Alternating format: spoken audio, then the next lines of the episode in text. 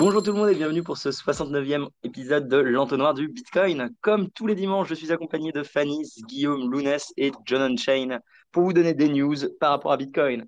Alors évidemment, comme vous l'avez remarqué, on a, ça fait euh, peut-être trois semaines qu'on n'a pas fait d'épisode, euh, simplement parce que, un, c'est l'été, deux, on bosse beaucoup tous trop, et qu'il y a des festivals, il y a des conférences, euh, il y a des événements random qui arrivent dans nos vies. Euh, donc, c'est pas qu'on vous aime pas, euh, tout simplement, c'est que euh, bah, ça fait longtemps qu'on le fait et des fois on skip. au sujet cette semaine, c'est un petit peu bah, récap du coup du mois entier de news. donc, je pense qu'on va parler vite fait de Ledger, même si on a déjà eu un space cake sur le sujet. On a des news lightning. On a Prague qui arrive la semaine prochaine avec la sortie de notre nouvelle plateforme de l'université qui sera la semaine prochaine. c'est également pour ça qu'on en a fait moins, c'est parce qu'avec Lounès, on bosse tous les dimanches après-midi. Euh, voilà à peu près les grandes news euh, dans, les traits. Euh, je ne sais même pas les sujets de ce soir, mais je pense que Fanny va prendre le relais d'ici là. En tout cas, on ne vous a pas abandonné. On vous aime toujours tous bien et tout simplement. Allez, Fanny, je te, renvoie la balle. Merci, Rudy. C'était magnifique comme intro. C'était parfait. Effectivement, on vous aime toujours tous très fort. Et cette, ce dimanche, aujourd'hui, effectivement, bah, je pense qu'on va parler d'un peu tous les sujets qui nous chantent. C'est pas vraiment de, de sommaire prédéfini euh, gravé dans le marbre. Euh, je pense que ça peut être intéressant de parler de Ledger, effectivement, d'en rediscuter, parce qu'il y a toujours souvent des questions sur euh, bah, des gens qui demandent ce qu'ils doivent faire maintenant, quelles solutions utiliser. même si, voilà, je pense que ça a déjà été dit, ça ne fait pas de mal de, le répéter, de répéter peut-être éventuellement par rapport à la vidéo aussi de grand angle, bah, exactement ce qui se passe. on peut parler de Arc aussi, pendant que Lounès fait la vaisselle. Euh, on peut parler de Arc, euh, qui est une, proposition d'une autre solution de scalabilité, donc qui est différente de Lightning et qui est un peu discutée en ce moment. On va voir euh, voilà, si c'est intéressant ou pas, quels sont les compromis qui sont faits, etc. Et puis ensuite, bah, un peu ce que vous voulez. Quoi.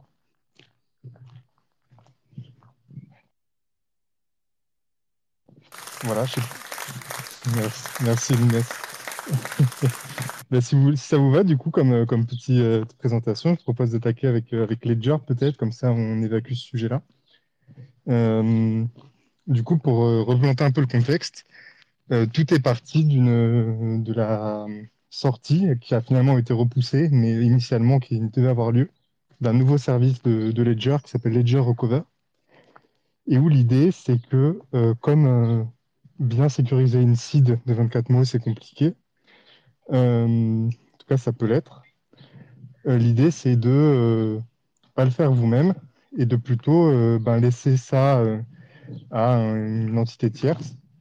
En l'occurrence, ce serait Ledger et deux autres entreprises qui vont avoir ben, chacun une partie de l'acide qui est découpée de telle sorte que il faut seulement deux des entités, deux des bouts de l'acide pour pouvoir reconstituer l'acide entière. Et comme ça, l'idée, c'est que si jamais vous perdez votre ledger et que vous n'avez pas votre backup, eh ben, vous pouvez, en prouvant votre identité auprès de Ledger, récupérer euh, sur un nouvel appareil Ledger euh, ben, votre seed initial euh, et donc récupérer vos fonds finalement. donc ça, c'est un peu l'idée générale. Et en fait, ce qui a fait pas mal scandale, c'est que finalement, ce que ça sous-entend, ce, ce, truc, c'est que c'est possible de sortir l'acide d'un appareil Ledger euh, puisque c'est tout le principe de ce nouveau service, c'est d'avoir l'acide qui a été généré euh, sur le ledger normalement, et euh, bah, finalement on peut la, récupérer ensuite. Il est possible d'y accéder, il est possible de l'exfiltrer. Alors dans le cas de Ledger Recover, c'est exfiltré d'une manière voilà, qui est à peu près sécurisée, mais ça change en rien au fait que c'est possible de l'exfiltrer. Alors que jusqu'à maintenant, une bonne partie de la communication et du marketing de Ledger se basait sur l'idée que l'acide ne quitte jamais le secure element dans l'appareil dans Ledger, que les opérations de signature bah, se font dans la partie sécurisée. Bah, en fait, ça, c'est tout entendu qu'on peut comprendre euh, de, de l'assertion marketing, euh, l'acide ne quitte jamais la, la, partie sécurisée.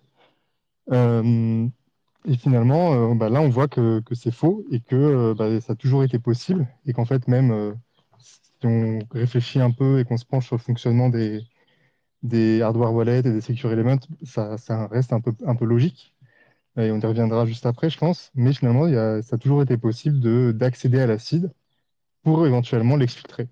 Donc euh, jusqu'à maintenant, on pouvait se dire que les seules opérations qui étaient possibles, c'était euh, la signature, par exemple. Mais en fait, c'est tout à fait possible de, de récupérer l'acide pour, pour la sortir de l'appareil. Euh, alors par contre, la, la nuance quand même qu'il faut bien mettre, c'est que qui reste vrai, c'est que cette sortie de l'acide, l'accès à l'acide, il nécessite toujours une action utilisateur. Donc il faut avoir le code PIN, et puis il faut action de l'utilisateur pour valider qu'on veut, qu'on autorise l'accès à l'acide. Donc c'est quand on appuie voilà, sur les boutons pour confirmer. Euh, voilà un peu pour, euh, pour la présentation euh, succincte. Je ne sais pas si j'ai oublié quelque chose du contexte autour de Ledger Recover.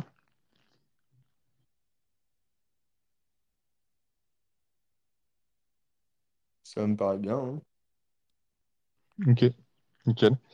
Euh, et du coup, euh, j'ai évoqué tout à l'heure que finalement, on pouvait, c'était, quand on y réfléchit, c'est assez logique. C'est tout simplement que, euh, en fait, il n'existe pas aujourd'hui de, de Secure Element qui permettent de faire nativement, donc vraiment dans la partie sécurisée de, de la puce, bah, les opérations de signature qu'on a besoin de faire avec, quand on, quand on fait quelque chose dans Bitcoin. Donc en fait, c'est pour ça qu'à un moment donné, on a besoin nécessairement de sortir la clé privée de la partie extrêmement sécurisée de, la puce et on a besoin de la charger temporairement quelque part ailleurs pour juste faire l'opération de signature. Et donc c'est pour ça que bah, dans le code de Ledger, bah, il y a, ces- ce code-là qui permet de récupérer l'acide pour pouvoir en faire quelque chose. Euh, et donc, en fait, comme on, enfin voilà, c'est une, nécessité euh, dans le mode de fonctionnement qui est là depuis le début. Et donc c'est pour ça qu'on a eu droit à une communication euh, parfois un peu condescendante côté Ledger euh, suite euh, dans toute la tourmente là, qui a suivi bah, tout le drama là, qui disait mais en fait c'est comme ça depuis le début, je vois pas pourquoi les gens s'effarouchent aujourd'hui. La vérité c'est que c'était pas du tout clair, je pense pour pas beaucoup de gens que c'était comme ça depuis le début. Qu'ils avaient basé une partie de leur marketing sur le fait que sur cette, cette espèce de, de choses qui n'étaient pas vraiment perçues par les gens. Et là, avec, euh, avec Recover, ça devient très clair, puisque là, maintenant, on ne parle plus de signer, on parle de carrément vraiment sortir l'acide de l'appareil. Euh, voilà. Et ensuite, euh, par rapport à Recover en lui-même, parce que du coup, maintenant, une fois qu'on a mis de côté tout ce côté, on pourrait dire que c'est juste un problème de communication, il y a la question, est-ce que Recover en lui-même est, est intéressant? Est-ce que c'est pas une faille de sécurité, etc. Euh, donc effectivement, on conserve à peu près euh, la même sécurité. Enfin, en tout cas, je pense pas qu'on puisse dire que euh, ça augmente vraiment la, la surface d'attaque d'avoir ça. Parce que finalement, on, conserve les mêmes autorisations d'accès, etc. Ce que ça change principalement, c'est que, comment dire, donc la- l'acide, pour, pour, pour expliquer un peu, elle est exfiltrée, donc elle est, y a un- elle est partagée suivant une méthode qui consiste à créer des bouts de clés, euh, pour le dire euh, simplement. Et euh, donc ça, va en créer trois, donc ça c'est fait sur l'appareil.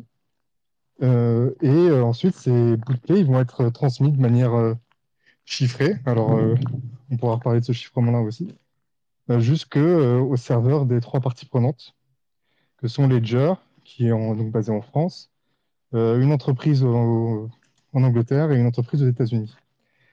Et, donc ensuite vient, est venue une question assez naturelle qui est que si euh, des entités ont l'acide, ça veut dire que l'État maintenant, enfin l'État, un gouvernement, il a une porte à laquelle venir taper pour dire ben euh, cet utilisateur-là, il nous faudrait sa clé. Et alors Ledger affirme que du coup, euh, ils ont pris trois, euh, trois, trois entreprises diverses dans diverses juridictions parce que ça permet justement de, bah, de diminuer ce type de, risque. Mais euh, mon avis, c'est que euh, bah, ça serait pas du tout la première fois qu'on voit les États-Unis, la France et l'Angleterre euh, travailler ensemble euh, au niveau réglementaire ou juridique, judiciaire. Donc, euh, ça me paraît une défense un peu maigre. Euh, et ça me paraît relativement, comment dire, la, le contre-argument à ça, c'est que finalement, le risque, c'est celui que, que, donne par exemple Pascal Gauthier, il me semble. Bah, c'est que finalement, le risque numéro un aujourd'hui, c'est pas le risque d'un gouvernement qui veut récupérer les bitcoins de ses concitoyens. C'est beaucoup plus le risque de perdre ses clés soi-même, quoi. Et euh, ce qui peut être vrai aujourd'hui, mais euh, à mon avis, ne pas euh, faire suffisamment attention à ce que nous enseigne l'histoire par, par rapport à la, détention d'or, par exemple, puisque le gouvernement des États-Unis a confisqué l'or de ses citoyens par le passé. Et donc, en ce sens-là, moi, c'est l'un des arguments qui fait que pour moi, c'est pas, pas un service en tout cas que j'utiliserai moi.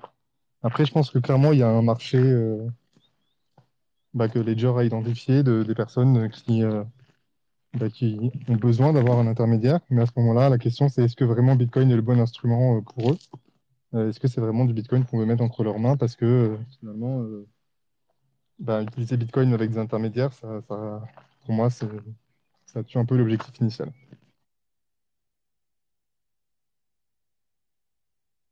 Non, t'as, as très bien résumé.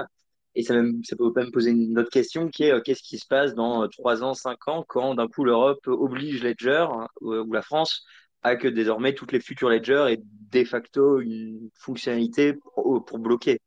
On, on, peut aller assez loin dans l'idée le simple fait que maintenant on sache que c'est possible et que ce sera mis en place un jour ou un autre, soyons réalistes, bah, la confiance envers Ledger, elle vient clairement de prendre un énorme coup. On peut aussi parler du fait quand même qu'ils sont extrêmement mauvais en gestion de crise et que, euh, pour ceux qui se rappellent, au moment où c'est sorti, les tweets qu'ils balançaient avec le support euh, Ledger, après ils ont été supprimés parce qu'ils disaient des trucs qui étaient faux pour essayer de calmer les gens. Après ils ont dû aller parler sur tous les plateaux. concrètement, le résultat pour ceux qui suivent un petit peu moins notre industrie, c'est que Fondation, ils ont vendu 100% du stock qu'ils avaient. Bitbox, pareil. je pense que Coldcard, quasiment pareil. Euh, on a vu le tuto qui a fait 500 euh, ou 600 vues de plus, euh, alors qu'il avait déjà pas beaucoup. Bref, en gros, tout le monde se dit bon, bah en fait, peut-être que je devrais pas avoir que du ledger. Et il y a également beaucoup de gens qui s'intéressent d'un coup à la passphrase. On a quand même beaucoup, beaucoup abordé, et surtout en plus Loïc est là, on a vraiment beaucoup abordé les passphrases parce que ça permettait, entre guillemets, ou ça permettrait de mitiger un petit peu tout ça. donc, bah, moi, je vous invite à ne pas utiliser que Ledger, parce que déjà, il y en a plein d'autres qui sont cool. Euh, mais tout simplement. Euh, John, et puis ensuite euh, Loïc, j'imagine que tu veux parler de passphrase, et John, vas-y. Ouais, vous m'entendez ou pas là? Ouais, ouais, ouais, ok, d'accord. Ouais, j'entendais pas très bien Fanny, c'est toujours avec le problème de, micro. Peut-être que je vais répéter ce qu'il disait, mais, mais, ça me tenait. je vais me faire la, un, peu, un peu la réflexion, mais avec cette histoire et les différentes réglementations qui vont être qui, qui sont mises en œuvre, la question qui se pose, c'est est-ce que euh, l'Europe, euh, dans sa grande mensuétude de protection des consommateurs, ne euh, voudrait pas s'inspirer en fait de ce que fait Ledger, mais en, l'obligeant parce que le, c'est bien connu que le, législateur est toujours dans la, dans la finesse et l'appréciation des, risques. Et du coup, dire, enfin, en l'appliquant à Ledger, mais en fait à tous les constructeurs de wallet, dire bah, demain, plus jamais de perte de, de fonds liés à la crypto. Euh, de toute façon, c'est trop compliqué euh, pour le consommateur. Donc, chaque, chaque fournisseur doit fournir une solution de, sauvegarde avec les assurances qui soient liées. Donc, ça serait la première étape. Et la, deuxième, ce serait effectivement avoir la, main mise, de pouvoir bloquer les fonds, les, fonds à terme. Ça, c'est vraiment un truc je crois que c'est un peu inspiré du trade de, François Xavier, où euh, il disait que bah, le service en lui-même, il était, entre guillemets, il était plutôt euh, neutre, mais que dans les fondements, il y avait quand même, euh, ça, ouvrait des nouveaux risques qui n'existaient pas, jusqu'à maintenant. Donc, je, je m'interroge qu'à à terme, il y ait des réglementations qui se poussent, même pour ceux qui à la base ne voulaient pas utiliser Ledger, Recover, c'est qu'à terme, euh, les constructeurs soient forcés d'utiliser euh, ce, type de service pour, euh, en vue de protection du, consommateur.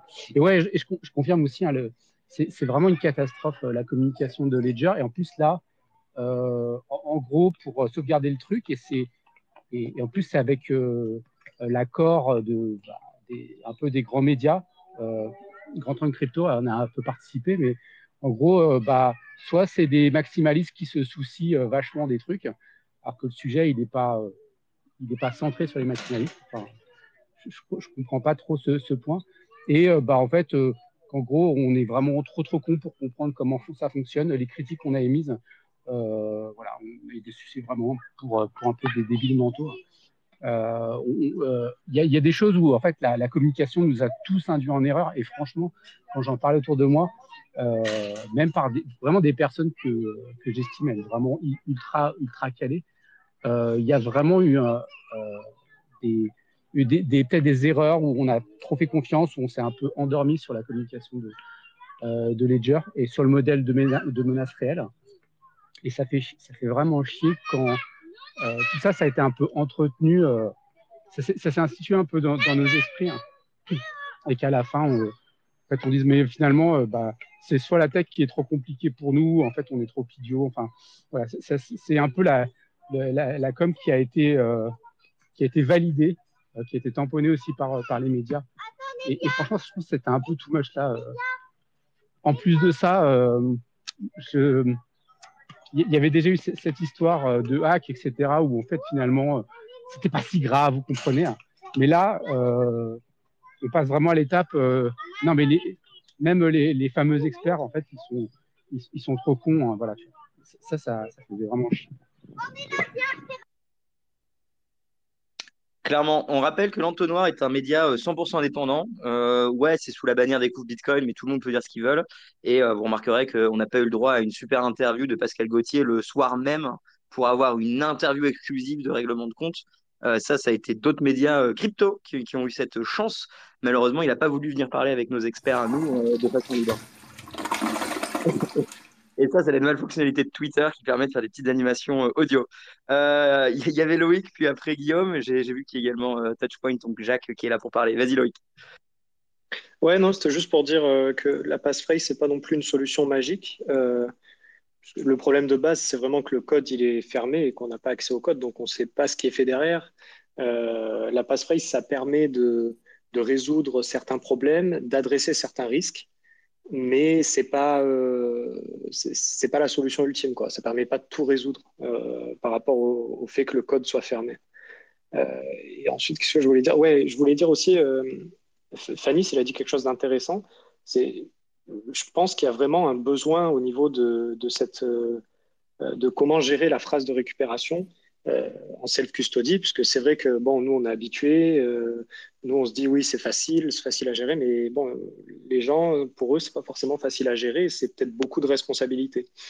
Donc, le service Ledger Recover, il est clairement euh, pas adapté pour faire ça, mais ce qui est intéressant, j'ai écouté l'interview sur la ligne orange là, avec Kevin et Antoine. Et il parlait de qu'on pourrait faire peut-être avec, euh, Miniscript, avec Liana, qu'on pourrait faire une clé euh, recovery qui serait gardée par un, custo, un custodian. Et euh, par contre, elle est time locked. Et donc, on peut la, la renouveler comme ça.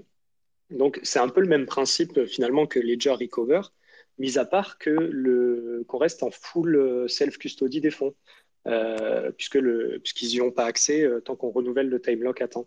Donc ça, ça pourrait être un compromis qui est, qui est vachement intéressant euh, de faire ça, ou même pas forcément avec une société spécialisée, mais juste nous, d'avoir une clé recovery qui est quelque part un peu moins sécurisée. Voilà, je veux juste dire ça. Merci. Oui, c'est une super bonne remarque, effectivement. sûrement que, en fait, finalement, c'est très. Enfin, partir directement comme l'a fait Ledger et dire Là, on va aider au niveau recovery, c'est en ayant directement une fraction de l'acide. Ben, c'est un peu pour moi, euh, ben, il y a un problème, effectivement, il y a une difficulté, il y a une mouche quelque part, mais tu te dis que pour l'éclater, tu vas prendre un marteau, alors qu'en fait, euh, ben, tu peux prendre une petite tapette à mouche, c'est beaucoup mieux, donc avec des trucs avec, où il y a une clé de récupération quelque part, qui est bien configurée comme il faut, avec des time logs, etc. Et ça permet de faire exactement les mêmes fonctionnalités, mais sans avoir l'acide qui se balade, et où il suffit qu'il y ait deux mecs qui se fassent poutrer quelque part pour que ta acide, ça y est, elle est dans la nature. le problème, c'est que ça fonctionne uniquement pour Bitcoin. Donc, euh, c'est compliqué de, faire ça pour toutes les cryptos, tu peux pas, tu vois. Alors que eux, leur solution, pour le coup, ça marche pour euh, tout le portefeuille, pour toutes les cryptos. Ouais, effectivement. Bah, c'est sûrement pour ça qu'ils sont partis là-dedans, d'ailleurs. Effectivement. Guillaume moi, j'aimerais juste discuter de, deux choses euh, qui ne sont pas forcément sur le technique, parce que j'imagine que la plupart des auditeurs ne sont pas aussi techniques que, Jean, Loïc, euh, Fanny, Pantamis, Lounès, etc. Euh, moi, pour moi, vraiment, ce qui m'a guidé tout au long de, ce drama, encore une fois, c'est la réaction des maximalistes. Et John en a un petit peu parlé. Moi, je, serais le premier à l'avouer euh, quand, quand, quand, tout ça s'est passé, je me suis vraiment posé une question. Je me suis dit, tiens, mince, est-ce que, euh, est-ce que mon setup voilà, est pas en danger Qu'est-ce que je dois faire Est-ce que je dois vraiment faire quelque chose qui, qui croit en fait? Et encore une fois, il se trouve que les, les, seules personnes au sein de l'écosystème qui ont eu un certain degré de remise en question, même pas de forcément donner une réponse, de dire oulala, là là, les gars, on ne comprend pas trop ce qui se passe, il serait temps de, voilà, de faire attention, de peut-être repenser au schéma de sécurité, parce qu'il me semble quand même que dans la, dans la hiérarchie des besoins du Bitcoiner, la sécurité de la self-custody, c'est potentiellement le truc le plus, le, plus, le plus en haut de la pyramide. et donc moi, j'ai pas du tout apprécié la, réaction qu'a décrit John de, de certains médias, de Ledger en particulier, cette espèce de, voilà, de dire, bon, les gens, c'est des haters, ils réagissent comme ça parce qu'ils comprennent pas. Même moi qui, je pense avoir quand même une, voilà, un certain degré de compréhension, on va dire, potable de, voilà, des multisites, des adresses, etc., j'ai un peu paniqué. Et, et, donc déjà, voilà, première chose, merci Roxy d'avoir resté, d'être resté, entre guillemets, vrai aux valeurs que je pense la plupart des bitcoiners français euh, partagent. Parce que bon, j'avais fait un tweet, hein, mais c'était en mode, bon voilà, comme par hasard, euh, en 24 heures, en 48 heures, tout le monde est venu à la rescousse de Ledger, sans forcément avoir de remise en question. Et malheureusement, encore une fois, c'est seulement les maximalistes qui se sont remis en question. Euh, et donc, c'est peut-être voilà, la, leçon à tirer de tout ça, c'est que même quand on pense quand on pense avoir des, des sûretés hein, sur son setup, il faut quand même bien vérifier. Don't Trust Verify, ça reste quand même la, chose principale. Et moi, le premier, je vais avouer que voilà, je ne connaissais pas exactement le, schéma de sécurité Ledger. Aujourd'hui, je le connais et euh, pour moi, euh, ben, je n'utilise plus Ledger. Voilà, j'ai changé mon setup. Euh, même si j'estime que ça reste quand même une solution assez sécurisée. pour moi, c'est le deuxième red flag après le hack. Il n'y a pas de fumée sans feu et j'attendrai pas de troisième red flag. Voilà, voilà. Ouais, moi, euh, salut les gens. Je voulais juste, euh, je voulais juste montrer, euh, parler de la communication parce que voilà, on dit, en fait, le, plus gros problème, c'est vraiment leur communication, mais il y a, mais, je pense enfin, le problème, c'est qu'on va avoir tendance, quand on le dit comme ça, à minimiser. C'est-à-dire, on les gens vont se dire, ah bah, c'est qu'un problème de communication. Au fond, c'est pas grave du coup. Mais enfin, on pourrait dire, ah bah oui, mais c'est parce que c'est compliqué à expliquer, machin. Mais euh, Colcard, ils ont toujours été très clairs par rapport à leur modèle de sécurité, par exemple. Enfin, Colcard, ils, ont toujours expliqué très clairement dans les postes techniques, ils ont toujours expliqué très clairement que là, le secret, l'acide est dans le Secure Element, mais que lorsque tu tapes ton PIN pour démarrer la Colcard, elle est transférée dans le MCU, c'est-à-dire la, puce non sécurisée, qui est la même puce quasiment que ce qu'utilisaient les, les trésors. Euh, qui se casse avec 100 euh, dollars euh, de matériel électronique. Ils ont toujours dit, ce qui est très clair, c'est que dès lors que tu tapes ton PIN, le secret, il est dans la puce euh, normale qui n'est pas sécurisée et tous les calculs sont faits dans cette puce normale. Et ils ont toujours été très clairs sur le fait que, oui, le secret, il est bien conservé dans le Secure Element, mais il quitte le Secure Element lorsque la call card fait des signatures, fait des, des opérations sur l'acide. C'est d'ailleurs pour ça que la call card, quand on va dans la danger zone, on peut voir les mots, on peut voir les mots de l'acide.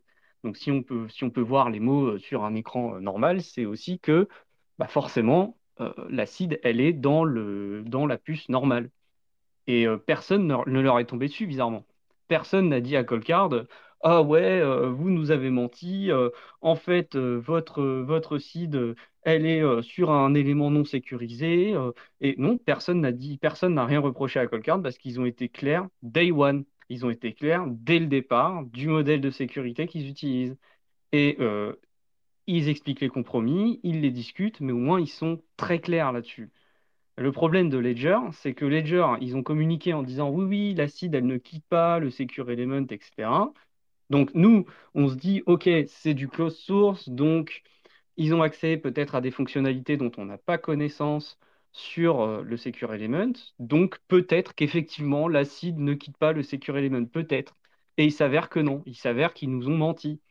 Donc euh, la communication sera catastrophique, ça reste quand même qu'elle est catastrophique parce qu'il y a eu du mensonge. Il y a eu du mensonge et c'est ça qui est catastrophique. Et euh, on aura beau dire oui, mais bon, c'est qu'un problème de communication. Non, le problème, c'est d'avoir menti. C'est-à-dire que quand il y a besoin d'expliquer aux experts comment ton truc fonctionne si tu mens, ben, tu as menti. tu auras beau, beau l'écrire de, de plein de façons différentes, ils ont menti. Alors après, euh, qu'on vienne nous dire ben non, mais attendez, si vous êtes vraiment expert, vous savez bien que machin, etc. Ben on est désolé, hein, mais nous, on n'a pas signé l'accord de NDA, machin, etc. Donc on ne peut pas savoir en fait. C'est pas une question d'expertise ou pas.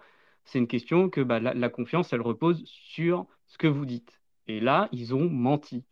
Donc le problème, c'est que bah, la, seule, la seule question que ça peut poser après, c'est où est-ce qu'ils mentent exactement? Parce que du coup, on ne sait pas. Du coup, on ne peut plus savoir maintenant, parce qu'on sait que quand ils communiquent, ils ne communiquent pas les bons éléments, ils ne communiquent pas exactement ce qu'ils font. Et donc, du coup, on ne sait pas où ils mentent. Alors après, là, ils vont nous annoncer, oui, on va se mettre à l'open source, etc. On sait bien que l'open source, ils ont essayé d'en faire au maximum quand il s'agit des applications qui tournent, qui ne sont pas directement sur le Secure Element. On peut voir des, codes de Ledger, tout ça, c'est super. Mais le problème, c'est que fondamentalement, sur les parties qui comptent, et sur lesquels on ne peut pas se renseigner, ils mentent. Alors, euh, bon, il y a un moment, euh, qu'est-ce qu'on fait, quoi? Qu'est-ce qu'on fait? Et euh, ce qui est, toujours un peu comique, c'est que je pense qu'il y a aussi une petite musique qui, tourne un peu chez Ledger, c'est le fait que faire des porte-monnaies qui sont air-gap, donc c'est-à-dire qui sont sur lesquels on n'a pas besoin de les brancher à l'ordinateur pour signer des transactions, euh, il y, a toujours une petite musique un peu en mode non, mais c'est pas la peine de faire du air gap, euh, c'est trop compliqué et en même temps, euh, nous, on fait très bien notre boulot. c'est bien vu de l'intérieur, mais il y a un moment, enfin, c'est une question de confiance en fait. Et là, ils font tout pour que les gens fassent du air gap en fait. Et c'est pour ça que les gens s'intéressent à du seed signer, c'est pour ça qu'ils vont s'intéresser à du call card, à du passeport, parce qu'ils peuvent faire air gap. Et le air gap, bah, même si le wallet il est euh, il est corrompu, même s'il peut laisser sortir l'acide, etc., au moins il a le mérite de ne pas toucher l'ordinateur. Donc c'est quand même une des, plus grosses failles qui est, qui est évitée à 100%. Quoi. Donc euh, bon, c'est quand même un peu pénible de, de voir ces, ces, ces, mensonges, en fait, prétendre que c'est juste des erreurs de communication et en fait mentir aux personnes expertes parce que, bah, ah bah oui, mais vous comprenez, on ne peut pas vous donner de détails sur sur comment on utilise le Secure Element, bah, tout ça c'est très bien. Et Coldcard, ils utilisent aussi un Secure Element et pourtant ils ont précisément décrit ce qui se passait et ils ont précisément décrit les compromis. Et euh, donc c'est possible de faire une bonne com, c'est possible de, faire passer cette chose-là. On peut, penser ce qu'on veut après du service en question. Euh, il y en a qui seront très contents de l'utiliser, comme on l'a dit, pour, euh, parce qu'ils ont vraiment trop peur de, de, perdre leur seed et c'est tout à fait compréhensible dans certains cas. Mais, le problème là, c'est qu'ils mentent en fait. C'est ça le souci. Enfin bon, bref, je, dis des évidences maintenant, mais je tenais à signaler que euh, euh, on parle d'erreurs de communication alors qu'il y a des entreprises qui ont déjà euh, qui, offrent des fonctionnalités qui sont proches, notamment le fait qu'on puisse sortir la CID entre guillemets. entre guillemets, parce qu'évidemment, c'est pas la sortir directement, hein, c'est comme les shards, hein, c'est pas la CID directement. Euh, et qui, proposent ces fonctionnalités-là et sur lesquelles personne n'est tombé parce que justement, ils ont toujours dit la vérité. Et au moins, ce qu'ils ne pouvaient pas dire sur le Secure Element, bah, ils ne l'ont pas dit. Et pourtant, on a très bien compris ce qu'ils font. C'est l'essentiel. Donc, euh, juste pour dire que l'erreur de communication, c'est aussi une malhonnêteté dans la communication. Ce n'est pas une erreur. Il ne faut pas minimiser que c'est juste une erreur. C'est vraiment de la malhonnêteté dans la communication. Voilà. Et alors, problème de communication de mon côté, euh, DB va passer les 20 000 abonnés Twitter et les 10 000 abonnés euh, YouTube. J'avais euh, un giveaway de, de 3 ledgers gentiment offert par, par la communauté. Qu'est-ce que je fais? Alors, peut-être qu'on va laisser Loïc et Jacques avant, mais en gros, même au-delà de simplement nous, DB, on s'en fout du giveaway à la limite, c'est à ce que les gens doivent changer. On a vu que Guillaume a dit qu'il changeait. ça va être un vrai bordel de faire changer tout le monde quand beaucoup d'influenceurs parlent de Ledger depuis tout le temps et que c'est 90% du marché. Donc, à la limite, on peut se dire, bon, bah, par euh, cette merde qu'ils ont foutue, par leur propre incompétence et mensonges, bah, il y a peut-être euh, une grande partie du marché, enfin, pas une grande partie, mais il y aura une petite partie du marché qui va devenir plus résilient et qui va se remettre en question. Euh, par rapport au giveaway, bah, bah, du coup, je vais pas le faire, sauf si vous arrivez à me convaincre autrement, mais c'est un peu emmerdant la position, en règle générale. il faut, trouver des setups avec Yana, juste pour il y a peut-être des choses avec du multisig. Tu sais, pour mitiger les risques, en fait, dans l'absolu, euh, ce serait pas délirant, euh, mais que ce soit accompagné en disant euh, qu'il y a ce setup-là qui est, plutôt un bon setup. Donc, typiquement, il y en a pas. Par exemple, hein. et, là, pour le coup, ça pourrait avoir du sens. On, creusera plus tard. Salut. Je voulais juste, ouais, moi je partage complètement le sentiment de Pantal, ce sentiment de trahison et, et Dieu sait si ça me fait chier de, de, de, valider en moi que je me sens vraiment trahi. Mais euh, c'est pareil, c'est cette sensation qu'ils n'ont pas été intègres sur le coup. Euh, et donc très ennuyeux aussi par rapport à l'onboarding parce que Ledger, ça paraissait assez simple euh, pour, pour des novices. Et donc, pareil, nécessité à mon niveau de, de revoir mon setup. J'avais une question qui a peut-être déjà été abordée, je suis arrivé un petit peu en cours là aujourd'hui, euh, concernant euh, le fait, il me semble qu'ils qu ont communiqué sur, sur le fait que le Nano S, c'est-à-dire les premiers nanos, n'étaient pas concernés par, ce, par le service Recover parce qu'ils ne présentent pas les caractéristiques euh, permettant, je crois, la, mise en place de services. Est-ce que vous en avez parlé et est-ce qu'il y a les mêmes, euh, la même problématique de vulnérabilité euh, euh sur ces anciens euh, devices? Ouais, c'est pas, c'est pas pour répondre à ta question, c'est pas hyper clair. Euh, il y a eu, bon, il y a eu le CIO qui a dit que ça serait sur tous les appareils. Quand tu vas sur leur site, ils te disent que c'est sur tous les appareils sauf les NanoS classiques. Et il y avait Antonopoulos qui disait dans son bah, interview que. Générer, générer, les shards, etc., pour ensuite exfiltrer l'acide. Euh, c'est ce que j'ai compris. Après, euh, encore une fois, on rejoint le problème qui est que comme euh, euh rien n'est open source, on doit se baser sur les communications de Ledger euh, qui sont. Bah voilà, on ne sait plus du coup si on peut se fier à elles. mais en gros, il semblerait que ce soit ça. Oui, effectivement, les, les, vieux NanoS ne permettent pas d'utiliser Ledger Recover. Euh, et donc, euh, par contre, je crois que les S+, et les X, oui. Mais euh, par contre, ça change rien au fait que bah, ils, sont, ils sont construits pareil, au sens où ce truc-là que qu'on pensait vrai, enfin, on savait pas trop comment ça marchait en gros, hein, parce que voilà, on n'a pas accès au NDA comme l'a dit Fanta, euh, où on se disait, bah, ça se trouve, Ledger, ils arrivent à faire certaines opérations sur, euh, sur les Secure Element, on ne sait pas. Mais a priori, voilà, c'est pareil pour les, pour les S du coup. Il n'y a pas de raison. Et donc, tu as le même problème que si tu avais acheté un, un, Ledger Nano S parce que tu pensais que tu pouvais faire les opérations de manière plus sécurisée sur la, le Secure Element parce qu'ils sont trop forts. Bah là, pareil, en fait, non, ils t'ont dit n'importe quoi. Et euh, ben, c'est comme sur un code card où le machin, il sort du Secure Element quand tu mets ton PIN. Donc, ça veut dire que si tu as un ancien Nano S avec une passphrase et que tu, tu l'utilises sur Sparrow mais que par le passé, tu as eu la mauvaise idée de l'utiliser sur Ledger Live, euh, rien n'exclut euh, qu'ils aient pu sortir euh, de ton Secure Element des infos euh, qui n'auraient pas dû sortir. Quoi. Est-ce qu'on a entendu ma réponse? Est-ce qu'on m'entend? Parce que j'ai l'impression que Fanny se répond en même temps. Bah, j'ai entendu non, le début, moi, mais ensuite, ouais. Vas-y. Ouais. ouais, non, mais c'était grosso modo pour dire comme Fanny. Euh, mais le problème de base, c'est que le, le code est, est, pas disponible, que ce soit NanoS classique, NanoS Plus ou les autres. Après, c'est sûr que la NanoS classique, elle est vachement limitée. Euh, c'est euh, 300 kilooctets de mémoire flash et 10 kilooctets de RAM. Donc c'est ultra limité et c'est sûr que tu peux pas forcément faire des calculs poussés comme les, euh, les, les, SSS qui sont nécessaires dans, le, dans le, ce service de recover. Euh, c'est sûrement pour ça d'ailleurs qu'ils ne vont pas le lancer sur, sur la NanoS classique, qu'ils ne peuvent pas le lancer peut-être. Euh, et juste pour euh, appuyer ce que disait Panta tout à l'heure, c'est pour ça que je levais la main à la base.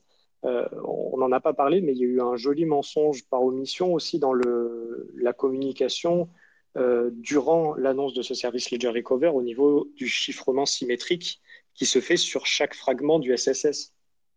On en a parlé un petit peu dans les groupes.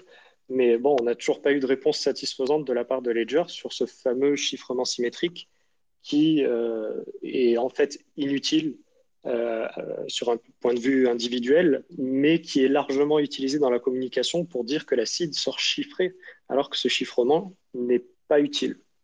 Voilà. Justement, sur ça, euh, ce que je me demande, moi, moi je, enfin, y a j'ai des réflexions là-dessus, mais évidemment, j'ai pas de réponse non plus. Mais euh, euh, tu nous avais évoqué l'hypothèse que c'est pour éviter une, une sorte de, récupération de masse en cas de, euh, en cas, enfin, pour éviter qu'il y ait un, que ce, que les gens, qu'une personne qui a réussi entre guillemets à hacker le truc se mette à hum, déchiffrer toutes les seeds à la chaîne euh, sur son ordinateur, puis, euh, puis virer les fonds euh, sur, euh, ailleurs euh, de manière extrêmement rapide, qu'il ait besoin de passer juste par un, par un ledger pour à chaque fois reconstruire euh, la seed et, et, et voler les fonds, donc euh, histoire de le ralentir dans son attaque de masse. Toi, tu avais évoqué cette hypothèse-là. Et moi, l'autre hypothèse que j'avais, c'est qu'en fait, une partie des, que, des calculs que fait le Ledger, euh, enfin, que le, c'est qu'on s'attendrait à ce que le Secure Element fasse ces calculs, est en fait déporté ailleurs. Euh, ça peut être soit déporté sur euh, le firmware du device, soit déporté sur carrément l'ordinateur. Donc, par exemple, quand le, je crois que quand le ledger affiche une adresse, une partie des calculs qui ont permis d'afficher l'adresse se fait sur l'ordinateur, mais c'est juste que ces calculs sont vérifiés par le ledger en permanence pour s'assurer que l'ordinateur fait bien les bons calculs. Enfin bon, bref. Euh, tout ça pour dire euh, que c'est possible qu'il y ait des choses dans le modèle de sécurité de Ledger qui impliquent qu'effectivement il y ait besoin de chiffrer en sortie le shards parce que sinon euh, il y aurait moyen que, je sais pas, quelqu'un qui observe l'ordinateur en train de connecter au Ledger qui est en train de, chiffrer, de, sortir les shards, il aurait peut-être moyen de, de récupérer la valeur dans le, dans le process et, du coup ce serait pas tolérable.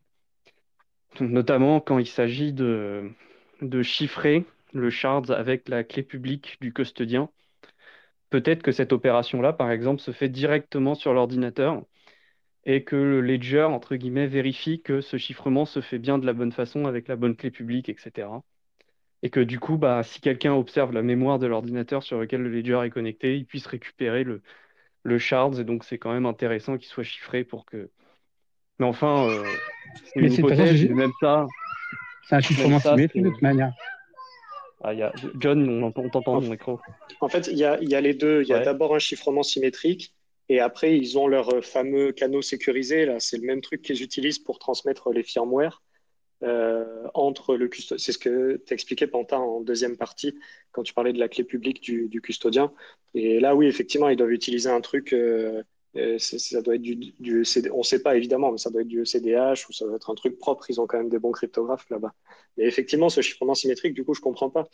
Euh, puisque même s'il y a un voleur qui observe l'ordi et qui, qui arrive à accéder aux fragments chiffrés, symétriquement, on parle bien, ben en fait, il suffit que le voleur achète une ledger pour le déchiffrer. Ouais, je suis d'accord. C'est pour ça que c'est pour ça que c'est pas clair, tu vois. Je dis pas, je dis pas avoir l'explication. Euh, je dis juste que je dis juste que bah, potentiellement c'est peut-être utile justement parce qu'on sait pas exactement ce que fait le ledger en fait. Et c'est ça mon point. Donc euh, c'est peut-être utile. Peut-être qu'il faut vraiment qu'il y en ait un, mais euh, mais juste on peut pas comprendre quoi. Donc euh, bon, c'est ça, ça va de pair avec le fait qu'on que du coup on, on sait pas exactement euh, ce qui ce qui sort, ce qui sort pas quoi. Par contre, ils l'utilisent massivement dans la communication parce qu'ils n'arrêtent pas de dire que, euh, notamment dans le fameux premier thread de Charles Guillemet, euh, qui disait encore du chiffrement, encore du chiffrement. Mais en fait, quand il dit encore du chiffrement, quand on ne comprend pas, on peut se dire waouh, c'est génial, c'est chiffré 30 000 fois.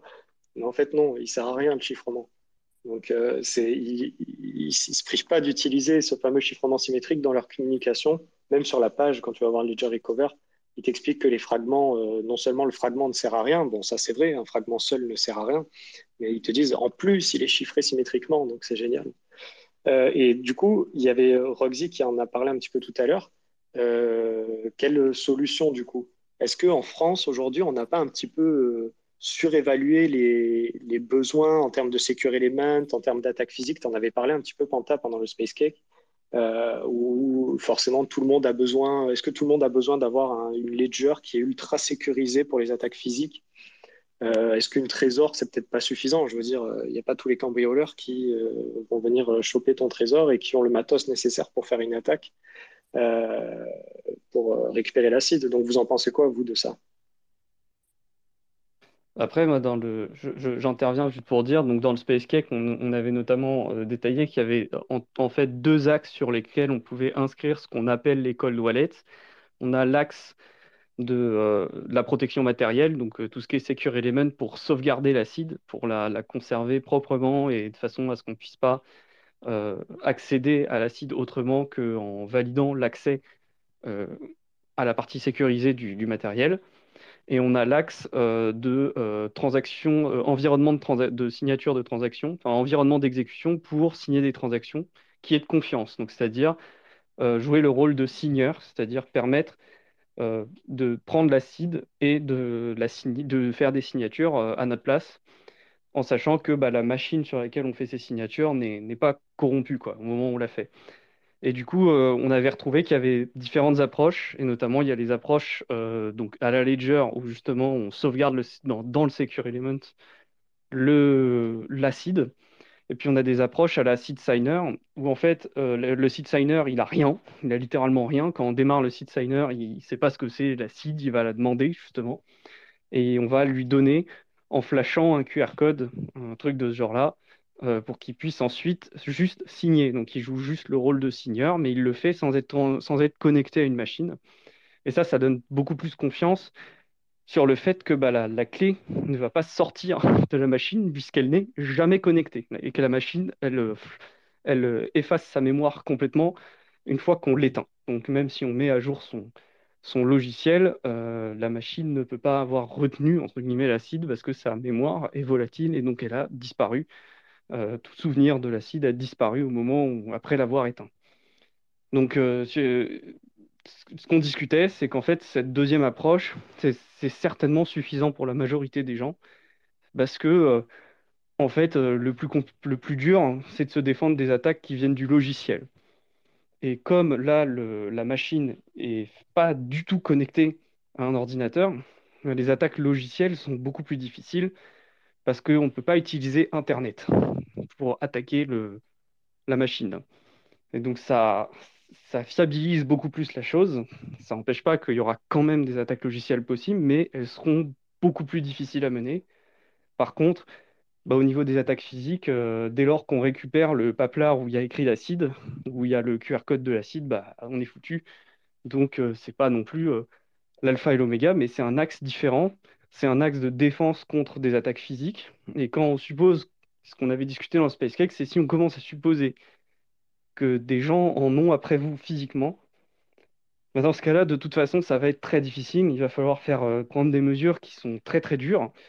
Euh, et peut-être que euh, les hardware wallets, ça ne suffirait même pas pour les attaques physiques, parce que généralement, bah, dans une attaque physique, c'est pas vraiment le hardware wallet qu'on va casser, c'est surtout la personne qui connaît le PIN qu'on va casser jusqu'à ce qu'elle crache euh, le pin pour qu'on puisse récupérer ses sous.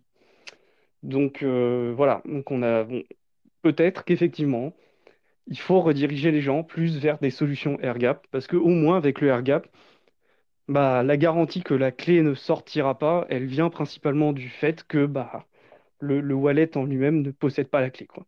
Le signeur, qui n'est plus vraiment du coup un wallet, mais juste un signeur, bah, il ne possède pas la clé. Après, euh, c'est difficile de conseiller les gens parce qu'ils pensent aux attaques physiques dans leur tête aussi, et ils n'ont pas tort d'y penser. Mais, euh, voilà, c'est, c'est, peut-être, peut-être que c'est une meilleure solution de, de vendre ça. Ouais, alors j'en profite du coup, vu que bah, il y a des vidéos à tout le bazar. Si jamais vous, voulez me positionner, on a des tutos signer qu'on a fait avec euh, Lounès et également le plus important, c'est la vie privée. Donc s'il vous plaît, essayez peut-être de mixer, faites attention à votre gestion du TXO, essayez de ne pas dire vous avez combien, parce que si on sait vous avez combien, bah, c'est beaucoup plus simple de vous prendre ce montant. Euh, alors, je sais que c'est des pratiques à apprendre, mais encore une fois, ça fait deux ans qu'on essaie de vous accompagner. Il y a assez de ressources, il y a une université qui peut vous accompagner. Donc, si vous êtes euh, pas dans notre milieu de maximalisme, mais euh, Bitcoin vous a fait réfléchir, Ledger vous a fait réfléchir à votre sécurité, on vous accompagne petit à, petit. je pense que Fanny voulait parler. Et moi, j'avais une question pour tout le monde. C'est est-ce que vous avez regardé un peu le, les, les, médias américains? Qu'est-ce que eux ils disaient? Parce que j'avoue que j'ai plus trop le temps d'écouter des, des podcasteurs américains, et je me demandais si euh, tous ces gens-là, ils ont fait leur job de maximaliste et ils ont prévenu, ou est-ce qu'ils euh, n'ont pas forcément communiqué? Je serais curieux si des gens ont des feedbacks de comment ça s'est passé ailleurs chez tous les gros influenceurs que je ne vais pas citer, mais que vous connaissez, internationaux. et Fanny, tu avais sûrement une autre question. Mais. Ouais, non, bah, du coup, j'ai pas, moi, j'ai pas regardé un peu, à part la communication des boîtes canadiennes, etc., qui, vendent des, des signeurs, donc genre Cold Foundation, etc. Euh, j'ai pas regardé effectivement outre-Atlantique euh, parce que ça disait. Mais non, je voulais revenir sur ce que disait, euh, ce que disait Panta, parce qu'effectivement, donc ce que tu dis Panta, c'est que sur les, les signeurs AirGap et, et, stateless, donc où, où l'acide elle est pas, elle est effacée de la mémoire quand tu éteins le machin, quand tu l'appareil. Du coup, ça veut dire que tu conserves l'acide dans un autre format. Donc, par exemple, c'est un QR code sur un papier, quelque chose que tu vas scanner avec le Signer, par exemple. Ça peut être aussi une, il y a des, des, choses comme le, le, Bitbox ou comme le, le Call Card qui permettent de la stocker dans une carte SD.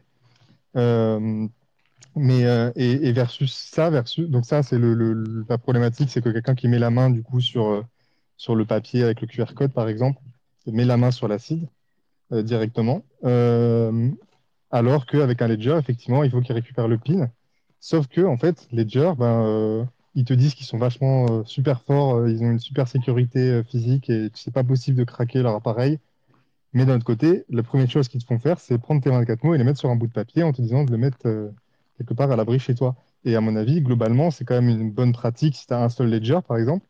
Parce que bah, voilà, il faut backup sa seed. il ne faut pas se dire non, je ne backup pas ma seed sur, sur un autre support comme mon ledger parce que ça fait une surface d'attaque supplémentaire on n'est pas à l'abri que le ledger euh, il soit capoute un jour euh, pour une raison ou une autre. Et donc finalement, ça, ça fait un peu relativiser, je trouve, le, côté euh, sécurité physique du, ledger, puisque de toute façon, suivant ton setup, tu as une certaine, certain besoin de backup l'acide d'une autre manière. Et donc souvent, c'est sur un bout de papier ou sur une plaque en métal.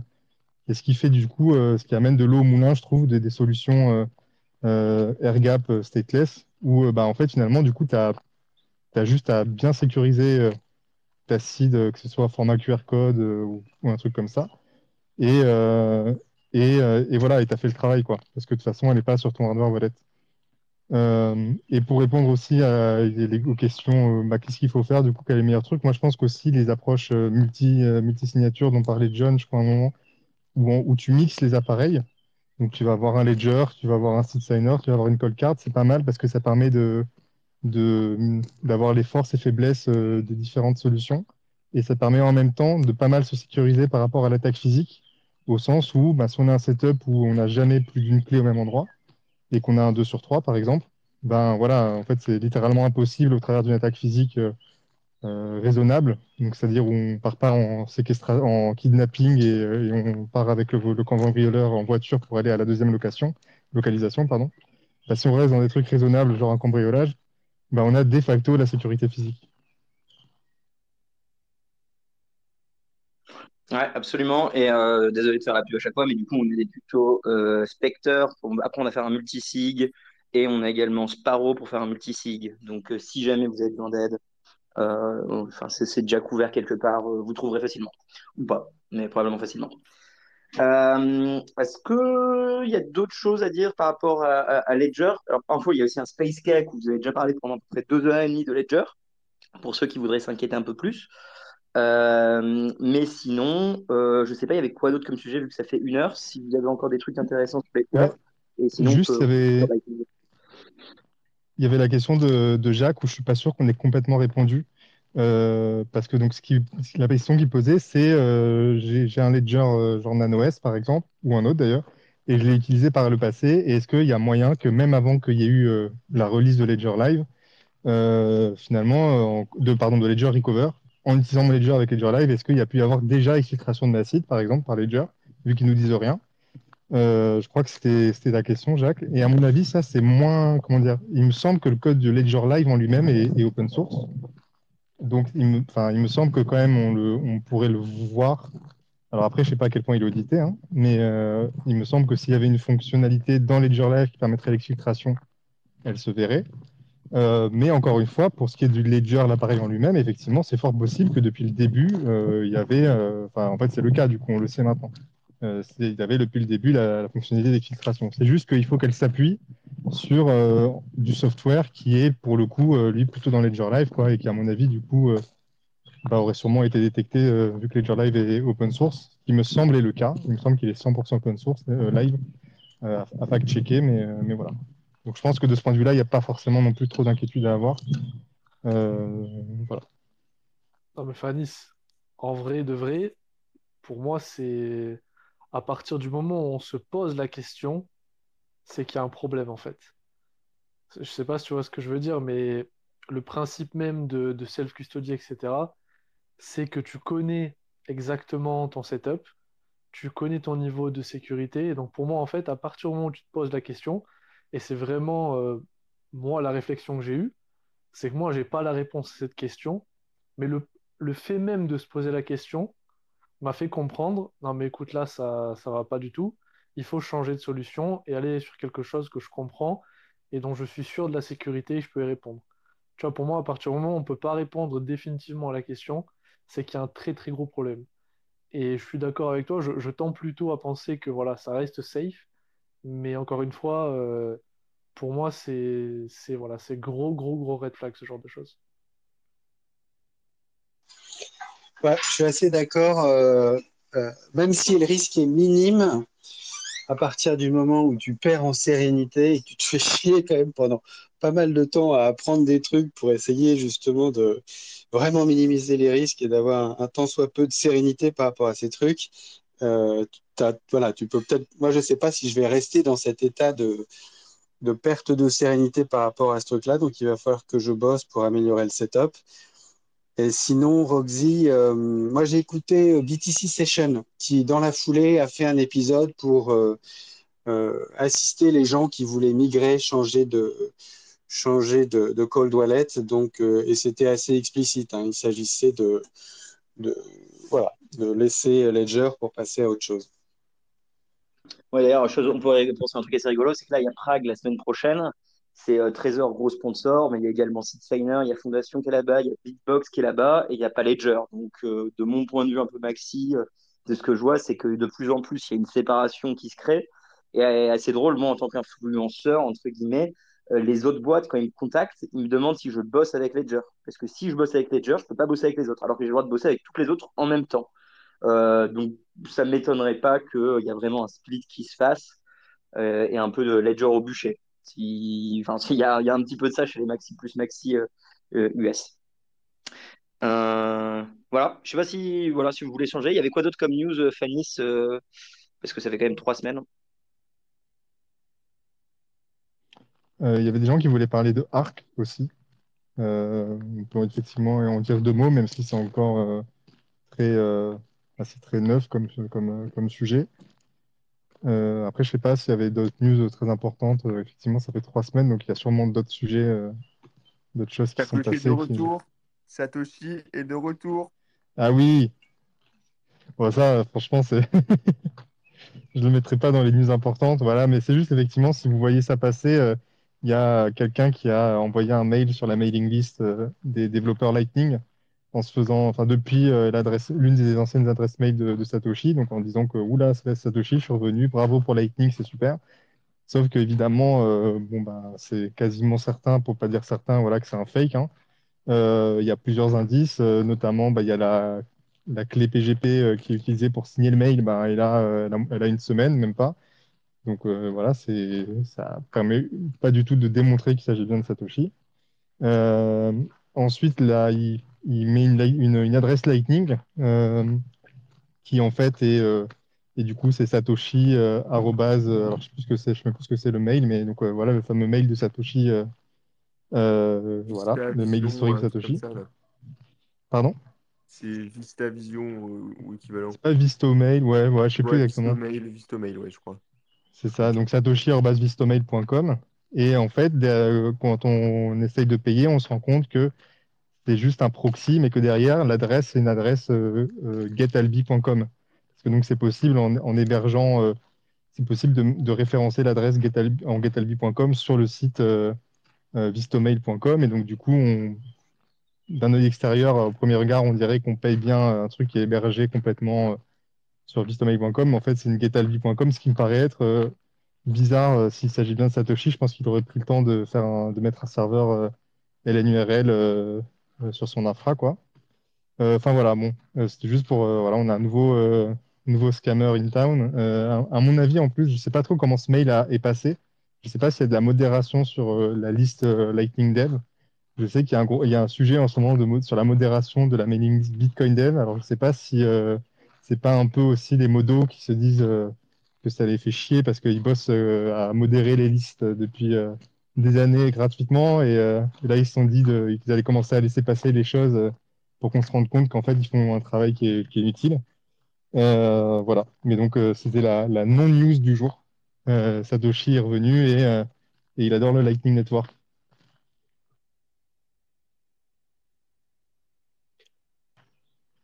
Je reviens et Satoshi revient en même temps. Coïncidence.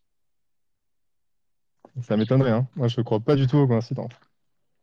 D'ailleurs, euh, on sait bien que Satoshi était, était londonien, hein, comme par hasard. Bon, voilà, je crois que tout est dit. hein. Il n'y a pas de secret. Euh, sin- Et Arc, euh, t'as creusé un peu Arc? Voilà, moi, je l'ai- j'ai vu en survol, euh, j'ai bien compris, enfin, j'ai je vois un peu ce qu'ils essaient de faire, mais c'est pas opérationnel, euh, c'est vachement early, non? Ah ouais, c'est super early. En, en gros, Arc, c'est donc c'est c'est un nouveau protocole euh, de surcouche de Bitcoin proposé par un mec qui s'appelle Bourak. Et donc Bourak, il, est connu euh, euh, comme un. Il, était côté Big Blocker pendant la pendant la Grande Guerre, euh, mais il est il a fait sa rédemption et il est pas mal connu dans l'écosystème Lightning parce que bah, il vient justement de ce contexte où il était d'abord très critique, ce qui est une très bonne chose. Et, finalement, il s'est rendu compte que la plupart des points de réserve qu'il avait à l'égard de Lightning, ils étaient soit adressés, soit adressables à terme. Et donc, c'était pas vraiment des points euh, voilà, pertinents pour, sur lesquels attaquer Lightning. Euh, mais il y avait quand même quelques points euh, sur lesquels il n'était pas possible de. où il n'y avait pas vraiment de solution qui se dessinait. Et l'un d'entre eux, notamment, c'est la nécessité, quand tu veux recevoir sur Lightning, bah, de déjà avoir de la liquidité entrante. Euh, donc, c'est-à-dire que pour recevoir sur Lightning, il faut avoir un canal où la liquidité est de l'autre côté de ce canal, pas du nôtre. Et donc, ça, ça veut dire qu'il faut qu'il y ait quelqu'un ouvert un canal vers nous, ou bien il faut euh, avoir déjà fait un paiement. Euh, et puis, on peut aussi avoir, euh, maintenant, on peut avoir les canaux qui sont dual funded, donc avec où les deux parties prenantes mettent des fonds quand elles ouvrent un canal, ce qui permet aussi de partiellement pallier ce problème. Mais effectivement, il y a une certaine, un certain problème du X de ce point de vue-là. Et en gros, Bourak, il a essayé de le régler. Donc à la base, son projet, c'était de faire un nouveau wallet Lightning qui permettrait de régler ce problème-là et d'autres problèmes en même temps. Et en fait, quand il a essayé de faire ça, il a réussi à régler tous les problèmes quasiment, sauf celui-là où vraiment il se cassait les dents et il, a fini par se rendre compte que c'était pas possible en fait. A priori, donc euh, on n'a pas encore trouvé comment sinon. Et, euh, et donc, il a décidé de pivoter et de partir sur un nouveau euh, type de, layer 2 complètement. Et donc, c'est là qu'il a, commencé à travailler sur Arc. Et l'idée de Arc, en gros, c'est que on va, euh, on n'est plus vraiment du, plus du tout sur un réseau de canaux de paiement, etc. C'est quelque chose de complètement différent. Et on va plutôt avoir quelque chose qui ressemble à une espèce de pool euh, du TXO, qui sont euh, en, dans, dans la surcouche au-dessus de Bitcoin, qui donc dans le, truc qui s'appelle Arc. Et cette surcouche-là, euh, toutes ces UTXO-là, en- entre guillemets, elles sont coin-joinées en permanence, mais en off-chain. Et on s'échange euh, ces espèces de d'UTXO virtuels euh, entre nous au sein de ces rounds de CoinJoin. Et donc, la, propriété de ces UTXO virtuels euh, change au fur et à mesure, donc toutes les 5 secondes, par exemple. Et ces changements-là sont traduits, sont synthétisés, sont résumés, on va dire, à chaque fois par une transaction on-chain, donc une transaction toutes les 5 secondes. Et on utilise des covenants, dont on a déjà parlé il y a quelques temps sur, cette, sur ce, ce podcast. On utilise des covenants pour justement enregistrer on-chain, on va dire, cette contrainte qui est que ben, maintenant, euh, qui est que ben, à qui appartient chaque, euh, chaque UTXO. Et, euh, et c'est comme ça qu'en fait, on fait évoluer l'état de la possession des différentes UTXO dans, le, dans le système ARC. Alors, c'est intéressant parce que ben, avec, avec les covenants, ça permet en gros de synthétiser ben, l'appartenance de plein, plein, plein d'UTXO euh, virtuelles différentes. Tout ça, c'est synthétisé en une UTXO. Parce qu'ensuite, de cette UTXO-là, on ne pourra pas dépenser n'importe comment. C'est le principe du Covenant. Et donc, on pourra seulement dépenser, chacun pourra seulement dépenser la partie de l'UTXO on-chain qui lui revient. Et, euh, et voilà en gros l'idée. Donc après, il y a plein d'aspects techniques pour que ça marche bien, que ce soit trustless, etc. Euh, mais on voit du coup que finalement, déjà, on a besoin des covenants. Euh, donc on n'y est pas. Donc par exemple, on aurait besoin de soit any prevout, soit euh, check template verify. Donc c'était la proposition de Jérémy Rubin euh, qu'on n'a pas. En plus, ces deux améliorations, notamment any prevout, si on les avait, eh ben, ça ferait un Lightning Network qui serait déjà aussi beaucoup mieux. Donc finalement, l'un des prérequis pour, pour avoir Arc permet d'améliorer grandement Lightning.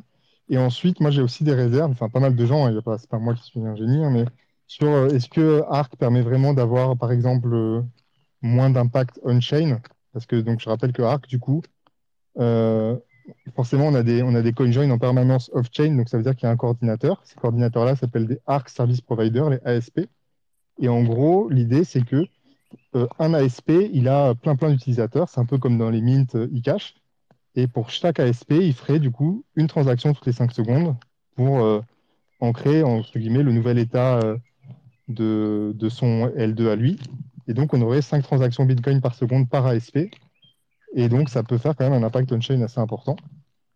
Euh, et ensuite, il y a le problème de l'instantanéité des transactions. Ça, c'est vraiment l'une des killer features de Lightning pour moi. C'est que je peux avoir du settlement instantané et, euh, et quand même trustless, quoi. Euh, sur Arc, pour le coup, en fait, on reste dépendant, si on veut vraiment du trustless, des euh, confirmations on-chain. C'est-à-dire que si vraiment je veux être sûr que la l'UTXO virtuelle que j'ai reçue dans Arc, elle est bien à moi, le seul moyen d'en être vraiment sûr, c'est d'attendre une confirmation on-chain, donc d'attendre au moins 10 minutes. Euh, alors, et donc ça, ça, Bourag, bien entendu, il le sait très bien, il le reconnaît. Et donc lui, il a une phrase qui est assez intéressante pour décrire ça, c'est que sur Arc, on a euh, une availability, donc un accès qui est immédiat à ces UTXO virtuels. Et par contre, la finalité, finalité pardon, elle, elle est euh, pas immédiate, elle, elle est, euh, voilà, elle arrive dans une dizaine de minutes. Donc ça veut dire qu'en gros, quand je reçois une UTXO virtuelle sur Arc, je peux l'utiliser directement. Donc je peux l'envoyer à quelqu'un d'autre sur Arc. Je peux l'utiliser pour euh, envoyer un paiement Lightning parce que en gros, il y a une interopérabilité avec Lightning. Donc je peux, en passant par mon Arc Service Provider, envoyer un paiement Lightning. Et donc ça va consommer mon UTXO virtuel. Et donc comme ça, j'ai plus à m'en soucier parce que finalement, euh, euh, moi, je l'ai utilisé pour payer. Donc euh, c'est plus très grave si je me fais double spend vu que c'est plus à moi de toute façon. Donc je peux l'utiliser immédiatement. Mais si en fait je veux la, je veux la conserver, ben là du coup, bah, il faut que je l'attende un peu pour être vraiment sûr de bien l'avoir. Voilà, je sais pas si d'autres gens ont envie d'ajouter d'autres choses, mais en gros, c'était mon résumé, mon un, c'est un super bon résumé. Euh, Bourak dit aussi que lui, il voit sa solution comme euh, complémentaire à Lightning et pas comme quelque chose qui va forcément venir en concurrence. Et en vrai, je trouve que c'est une assez bonne manière de présenter les choses. Euh, moi, vraiment, ce qui me, ce qui m'a intéressé dans la manière dont il présente Arc, c'est qu'il propose surtout, en fait, de- d'abstract toute la complexité potentiellement des utilisateurs de Lightning. Euh, et toute cette complexité-là dans Arc, elle est avec les Arc Service Provider, donc les ASP. Et donc, en fait, même si potentiellement euh, il y aura un petit peu cet aspect centralisé au niveau des ASP, parce qu'il faut quand même avoir un, énorme nombre euh, d'inputs du TXO pour, pour être un, un large ASP, euh, on trade un petit peu de complexité pour de l'usabilité et donc potentiellement une solution plus, euh, qui pourrait se répandre plus facilement chez les normies, on va dire. Et à côté, tu aurais quand même Lightning qui pourrait être utilisé, et comme tu l'as dit, les deux sont interopérables. Donc finalement, euh, ça me semble être un compromis acceptable, surtout quand on part du principe que finalement même Lightning euh, sera jamais vraiment décentralisé au sens où les bitcoiners aiment l'entendre. C'est plutôt un système distribué où à terme euh, la liquidité sera forcément répartie entre quelques nodes qui seront les plus efficientes. Euh, donc globalement, je trouve ça assez intéressant. Euh, après, comme tu l'as dit, Fafa, maintenant la, la question qu'on attend tous potentiellement depuis deux ans, c'est quand est-ce qu'on se met d'accord sur les covenants? Et si on se met d'accord, lequel on active? Est-ce qu'on active les deux? Voilà. Ouais, moi, de ce que j'ai compris de Arc, euh, globalement, enfin, je trouve que c'est intéressant de se rappeler que Bourak, il vient du, il était du Big Blocker Camp, parce que quelque part, les, les Big Blockers, ils ont souvent aussi ce côté de dire euh, euh, les transactions avec zéro confirmation sont safe. Il y a, il y a souvent eu cet argument, enfin, pour les gens qui ont suivi un peu des, enfin, j'ai déjà traîné sur des, sur des forums euh, plus à la Bitcoin Cash ou des choses comme ça pour voir ce qui se dit, et ils, disent souvent que euh, il n'y a pas besoin de Lightning parce que bah, quelque part, le, le zéro conf, c'est safe. Alors évidemment, c'est pas safe, mais en fait, si on regarde un peu la solution Arc euh, de, de Bourak, bah, finalement, c'est une sorte de manière de faire en sorte que le risque de double dépense sur les, sur les zéro conf, il soit déporté sur un service provider. En fait, euh, dans ce que tu dis, euh, Fanny, sur le fait que bah, il peut y avoir euh, une double dépense et donc il faut attendre la confirmation pour la finalité, c'est vrai, mais la double dépense, la différence, c'est qu'elle ne vient, elle ne peut pas venir de celui qui a envoyé les fonds. Cette double dépense qui pourrait éventuellement nous impacter, elle doit venir du service provider.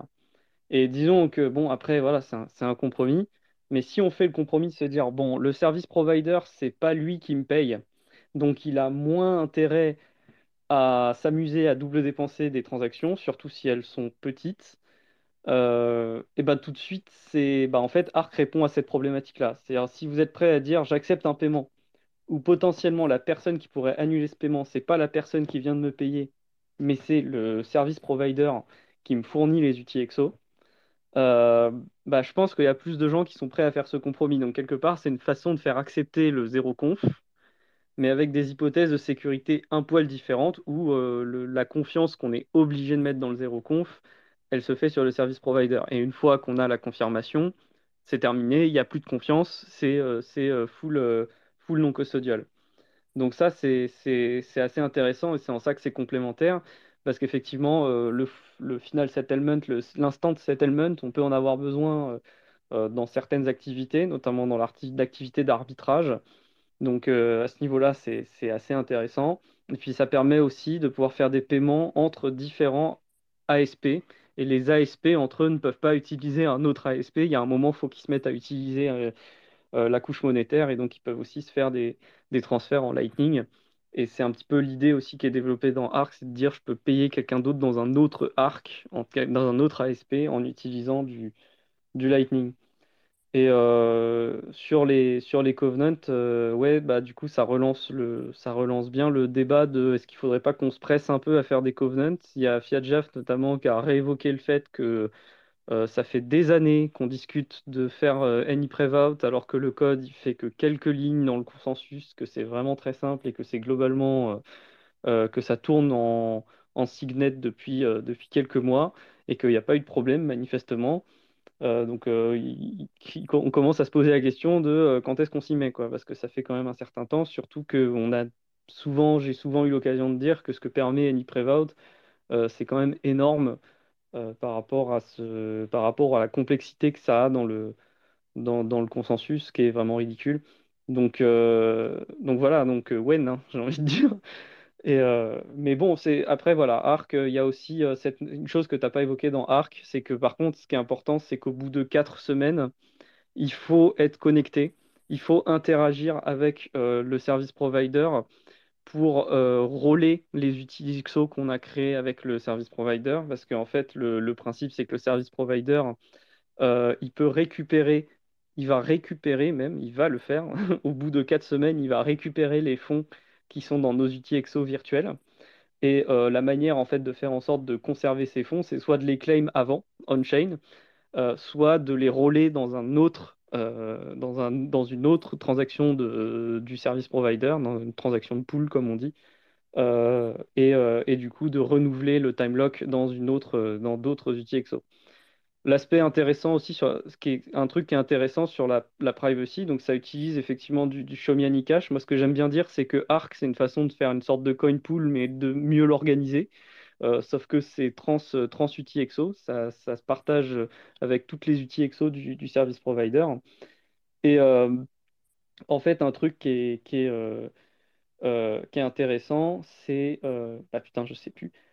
Bref, bon, en tout cas, c'est voilà, faut pas oublier de renouveler ces, outils EXO toutes les quatre semaines. Donc ça, c'est un truc à accepter, ou sinon de les claim on-chain euh, directement. Euh, mais voilà, enfin le, concept est intéressant et c'est pas voué à devenir euh, l'ensemble de toutes les transactions qu'on va faire, mais ça reste quand même très intéressant pour l'aspect pratique, notamment le, paiement. donc, donc voilà, à, garder en tête quand même.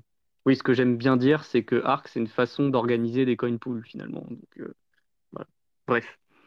Voilà, un sujet qui est très intéressant, mais évidemment actuellement euh, beaucoup trop early. Euh, on, j'ai à peine commencé à comprendre comment ça marchait vraiment. Euh, il y a très très peu de spécifications. quand je dis très très peu, c'est il y en a, mais c'est c'est deux, deux readme qui, qui, qui, parlent de détails dont on ne sait pas pourquoi ils sont là. Donc ça résume à peu près ma compréhension des, des readme en question. Euh, il y a des sites, globalement, il y a un très beau marketing, voilà. Euh, mais euh, par contre, on ne, sait pas encore techniquement comment ça fonctionne. Donc, bon, piste très intéressante. faisons des covenants, discutons des covenants. Allons-y, quoi, au bout d'un moment. Parce qu'il il y, a quand même des covenants simples qui ont été proposés et qu'on ne veut toujours pas faire passer. Parce que bah, on trouve personne pour les faire passer auprès de Bitcoin Core, quelque part. Auprès des développeurs de Bitcoin Core.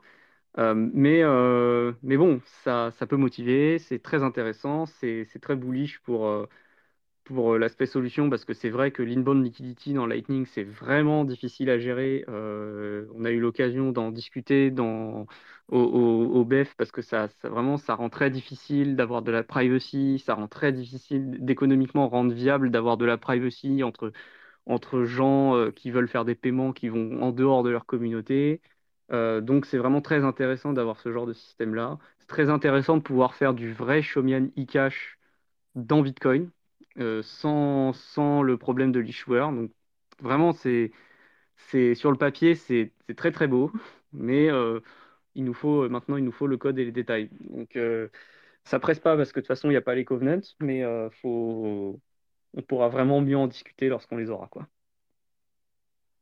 Et surtout, il y a également la problématique de et c'est souvent, enfin tu l'as dit, hein, il y, a, un très beau marketing, mais la problématique souvent avec euh, les gens qui aiment bien faire du marketing, c'est qu'ils ont tendance à oublier euh, les incentives économiques.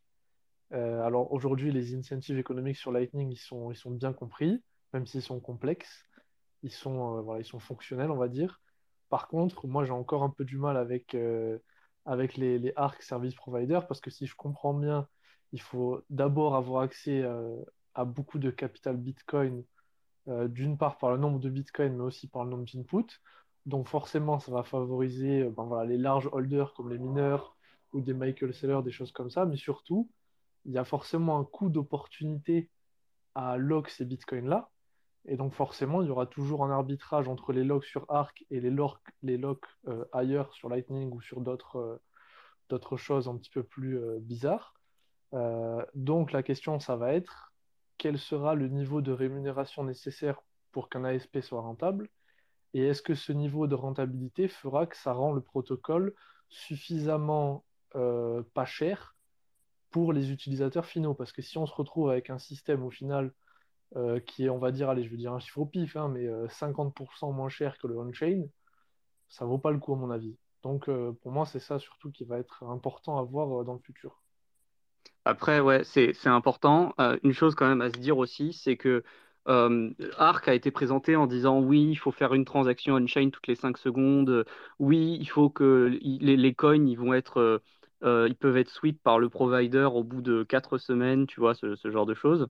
Mais en fait, ça, c'est des critères qui peuvent être ajustés. Il n'y a, y a, pas de raison qu'on ne puisse pas les ajuster. C'est-à-dire, en fait, le, service provider, son besoin de liquidité, il va en gros dépendre du temps de lock et du nombre de transactions qu'il propose, et donc in fine du volume qu'il va traiter avec ses utilisateurs pendant des périodes de 4 semaines, quelque part, si on considère que qu'il prend la valeur par défaut de 4 semaines.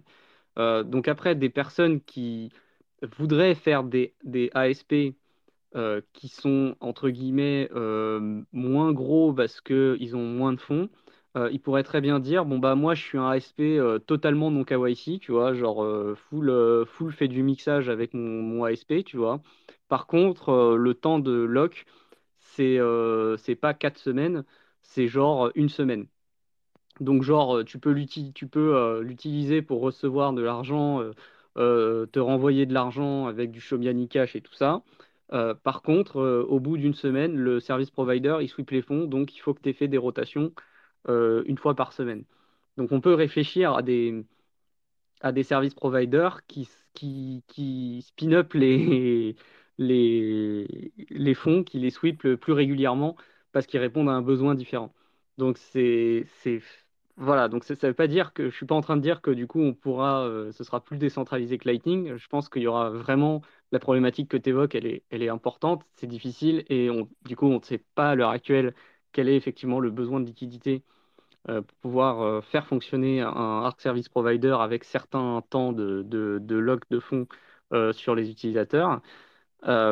mais voilà, il faut quand même se dire que c'est un protocole qui, qui, peut avoir une certaine flexibilité quand même au niveau de, des, paramètres de performance, quelque part, entre guillemets, euh, mais qui reste extrêmement intéressant parce que finalement, euh, c'est.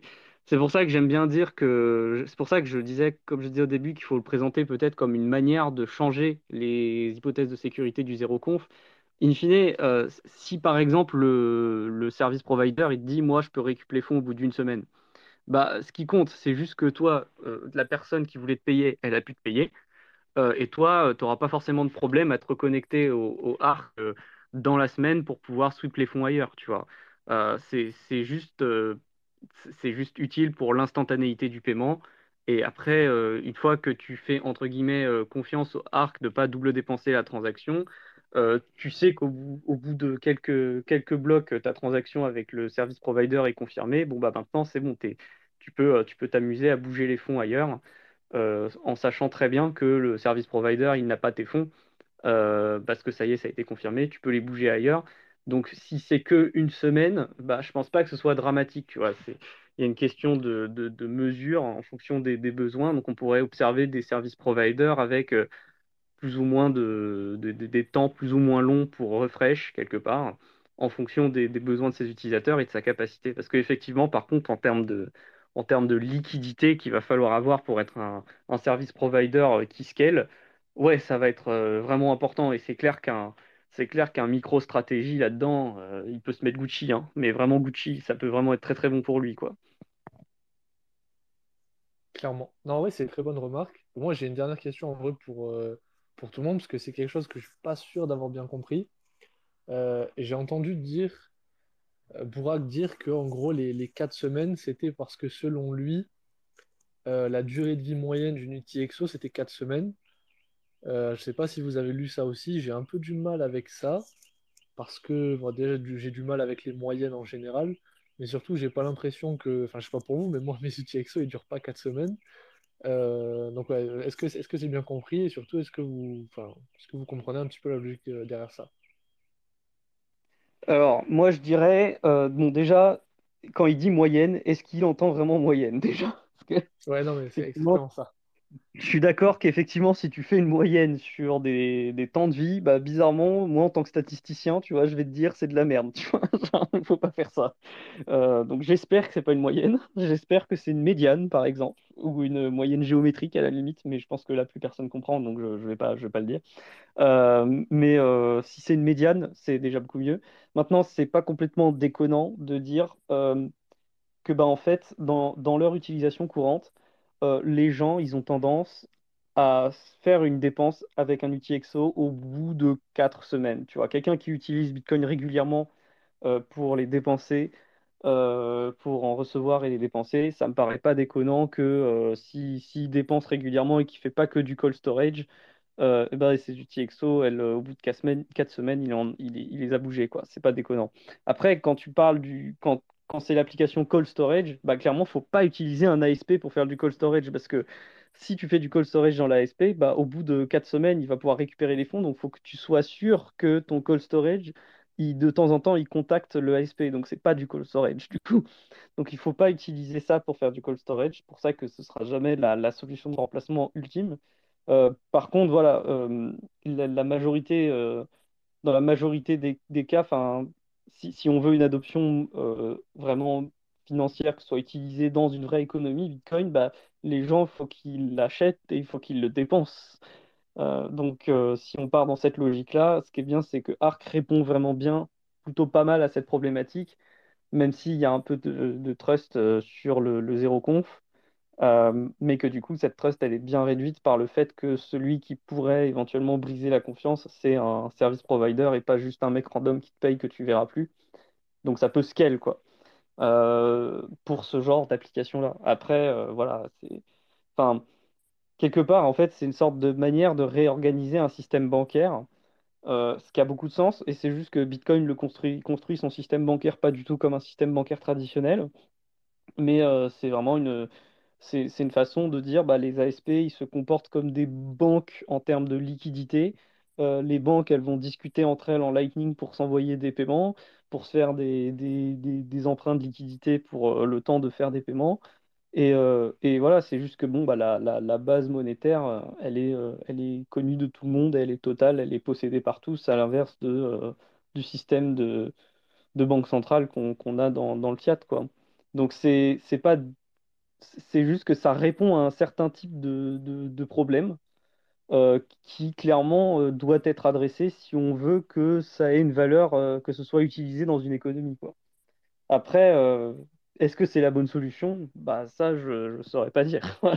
Ça se trouve, il y a d'autres solutions qui sont bien mieux.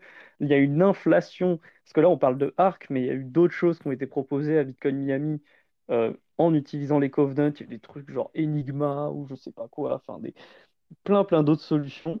Euh, donc là, on va, on va avoir un peu euh, l'effet explosion cambrienne d'idées. Euh, il y en a très très peu qui vont rester parce que évidemment, il faut que Bitcoin fasse une soft fork avec des covenants pour que ça, pour que ça se fasse. mais voilà, il y a, y a, clairement un use case qui est, qui est intéressant et, et bah, c'est juste après question de, ça va être le marché. Hein. Après, en fait, ce qui va se passer, c'est qu'il va y avoir un marché des ASP. C'est les gens, ils vont se dire, est-ce que je préfère un ASP qui me coûte moins en frais, mais qui par contre me lock mes fonds, euh, ne, me permet de locker les fonds qu'une semaine? Est-ce que je préfère payer plus de frais pour les locker quatre semaines? Mais clairement, pour le cold storage, n'utilise pas un ASP. Hein. Ça, c'est clair et net. voilà. Fanny, c'est ce qui ne serait pas finalement temps d'abandonner euh, le garage Solana et faire le FA-SP et proposer un peu des services 100% euh, français. Moi, je serais le premier client. Non, mais clairement, je pense qu'on va, pouvoir euh, réutiliser les serveurs Solana euh, pour gérer, pour bootstrap plein de ASP français. Hein. Je pense que c'est ça la marche à suivre. Et, d'ailleurs, parfaite transition, parce que là, j'y pensais quand, quand Panta, tu parlais du fait que le fait que ce soit le, le ASP justement qui peut double spend et pas la personne qui m'envoie le paiement, ça permet de déplacer les risques en tout cas de le réduire. Et là, j'ai pas l'impression qu'il y ait quoi que ce soit qui vienne euh, empêcher le fait que l'ASP, ça soit un multisig euh, pour de vrai et pas juste une seule entité. Et donc, euh, si on avait une fédération derrière l'ASP et, où il faut un certain nombre de signataires pour faire une dépense, ça réduit encore le risque parce qu'il faut encore plus d'entités qui, qui collisionnent. et puis, enfin voilà, du coup, ce serait un peu du liquide, mais en mieux, j'ai l'impression. Euh, parce qu'on aurait un vrai euh, two-way peg, donc un vrai peg avec Bitcoin dans les deux sens, ce qu'on n'a pas actuellement euh, dans Liquid. Mais ce qu'on aurait, en fait, à mon avis, dans Liquid, si on avait des covenants on-chain, donc on revient même sur le problème que Arc, c'est génial, mais finalement, c'est parce que ça part du principe qu'on a, qu'on a les covenants et tout devient vachement mieux avec les covenants. Ouais, je pense clairement qu'il y a ça aussi, parce que bon, clairement, on pourrait faire un multisig dans le arc et on pourrait même utiliser des, des musig ou des frost pour rendre ça invisible on-chain. Euh, mais euh, clairement, ouais, euh, c'est surtout que les covenants, c'est vachement bien et qu'on commence à avoir des applications. je pense aussi que un des défauts des covenants, c'est qu'ils ils sont souvent présentés pendant très longtemps sous la forme de oui, on permet de mieux gérer les problèmes de congestion de mempool. Euh, oui, euh, on permet de faire un call storage euh, plus facile avec des, meilleurs, enfin un peu des, trucs un peu comme Liana avec des time locks, mais qui s'activent uniquement lorsque tu veux faire une dépense. Donc, regarde, c'est vachement bien pour le call storage. Et je pense qu'en fait, bah, c'est pas ça qui intéresse les gens en fait. Ce que, ce que les gens ils aiment bien, c'est des choses qui permettent de faire euh, plus de paiements par seconde. Enfin, je veux dire, vraiment, c'est Ouais, débile, mais Panta, voilà. Ouais. c'est c'est surtout en fait, c'est le problème, c'est d'avoir mis la charrue avant les bœufs. C'est-à-dire d'avoir voulu mettre les covenants av- avant de mettre en avant les use cases. Et là, c'est tu as totalement raison, pour le coup, je suis 100% d'accord. C'est que maintenant qu'on a les use cases qui sont clairs, distingués et utiles à Bitcoin, et je pense aussi notamment à OP Vault, là, les gens, du coup, ils commencent à, à vouloir les covenants, et je pense que c'est un, un très bon développement. Et c'est aussi l'erreur principale qu'avait fait euh, Jérémy Rubin l'année dernière, c'est qu'il a voulu pousser et pousser et pousser pour, euh, pour CTV, quand en fait personne comprenait vraiment euh, le use case, alors que là maintenant c'est une situation totalement différente. Et c'est ce qui explique un peu, je l'espère, euh, l'engouement qui va arriver sur le Covenant. Mais ouais, très bonne réflexion. Mais ouais, ce qui est, ce qui est terrible pour Jérémy, quelque part, parce que je peux comprendre que lui, il soit un peu burn-out par, par tout ce qui s'est passé, c'est que quelque part, il avait vraiment fait l'effort sur son site euh, de BIP 119, là, il avait vraiment fait l'effort de montrer plein de use cases, mais à chaque fois, c'était des use cases qui étaient vraiment centrés sur euh, plutôt la, plutôt la, la, gestion du cold storage ou euh, des, vraiment des edge cases de congestion de euh, euh, pour batcher des transactions et tout. Et, et au fond, bah là, Arc finalement fait la même chose, hein, quelque part. C'est une gestion de congestion de, de mempool, sauf que bah, c'est plus clair qu'on comprend que oui, bah en fait, c'est que on te permet de faire du zéro conf mais sans le mettre on-chain. Et en fait, on voit que ça permet une solution de scaling. Parce qu'en fait, je pense que la demande des gens, c'est avant tout du scaling. Euh, parce que je pense que bon, la- l'argument réel de dire que même avec Lightning aujourd'hui, Bitcoin pourrait pas accueillir la planète enti- entière, je pense qu'il est réel. Et je pense que c'est pour ça que euh, les gens, ils ont beaucoup plus réagi sur Arc en se disant, ah ouais, euh, les Covenants, ça permet en fait de scale super bien et tout. Et je pense que les gens réalisaient pas trop. Donc euh, bon, voilà, merci au marketing de Bourak. hein. donc il aura au moins, clairement, il aura ce mérite-là d'avoir lancé un peu le, truc dans la communauté sur, ah ouais, les Covenants, en fait, c'est important, les gars. Donc c'est très bien, merci à lui. Maintenant, ça serait bien aussi qu'il mette les spécifications du protocole. Euh, je pense aussi qu'il a, qu'il a voulu, euh, je pense qu'il a voulu profiter. euh, enfin, je pense qu'il a eu raison quelque part de faire un gros marketing pour recruter en fait des têtes pensantes du jus de cerveau pour, pour travailler là-dessus. Je pense que là maintenant il doit être assez bien équipé. Voilà, je pense que co- comme on a dit, ça peut mettre un micro-stratégie hyper Gucci, ce genre de solution. Euh, ça pourrait les faire devenir le futur euh, de la finance, pourrait devenir la plus grosse banque, entre guillemets, euh, banque au système Bitcoin, c'est-à-dire ASP, quoi, et se faire des frais de malade, parce que bah, auraient le contact auprès des institutionnels, donc ils traiteraient des gros volumes, donc clairement des grosses commissions. Donc je pense que là, il va pas avoir de problème à trouver des financements pour avancer. Donc c'est bien. Maintenant, il faut faire le boulot maintenant. Voilà.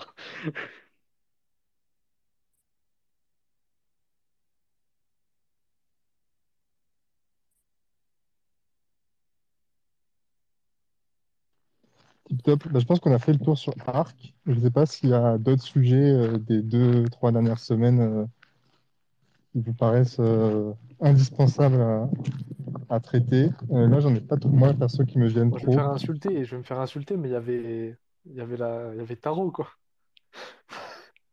Bon, après, on peut peut-être en parler une prochaine fois, mais Tu parles de quoi dans Tarot exactement? Le changement de nom? Bah, le changement de nom et surtout euh, le, nouveau système qui fonctionne avec les, les PSBT et les VTXOs. Je sais que Lounès il déteste, hein, mais euh, moi je trouve que c'est quand même une, une construction euh, assez sympathique pour rendre l'utilisation de tarot beaucoup plus user-friendly.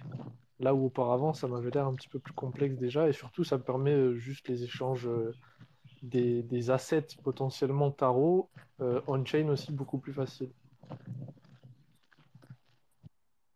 C'est juste un PSBT avec des champs en plus. Et voilà, le rageux.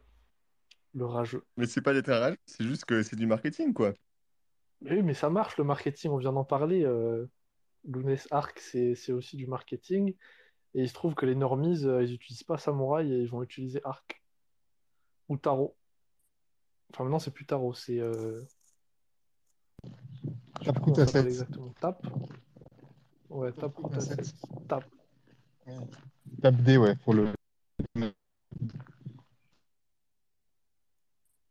Après, je pense que euh, Lounès y rage aussi parce que bah, il y a, y a un peu le concept de VPSBT qui, qui existe aussi dans RGB. Évidemment, parce que bah, il y a les mêmes besoins derrière, euh, où on va taguer des, des PSBT pour justement mettre les infos pour pouvoir faire, euh, faire la signature comme il faut euh, pour la transaction RGB euh, derrière, quoi. Bah, Donc, je euh, ne rage pas, je dis juste que c'est du vent, quoi. Et les, oui, oui, non, et les, les mecs comme, comme Gigi, ils- ils tombent les deux pieds dedans. Oh là là, la fondation, la Ah, fondation RGB qui vient encore censurer le, la liberté d'expression sur ce podcast. Vraiment, je, je supporte pas. Moi, je suis pro RGB, pro, ta, pro Taproot, pro Arc. Moi, je suis pro innovation, monsieur. faut attention, faire attention à pas tomber dans les shitcoins quand on commence à dire ça après.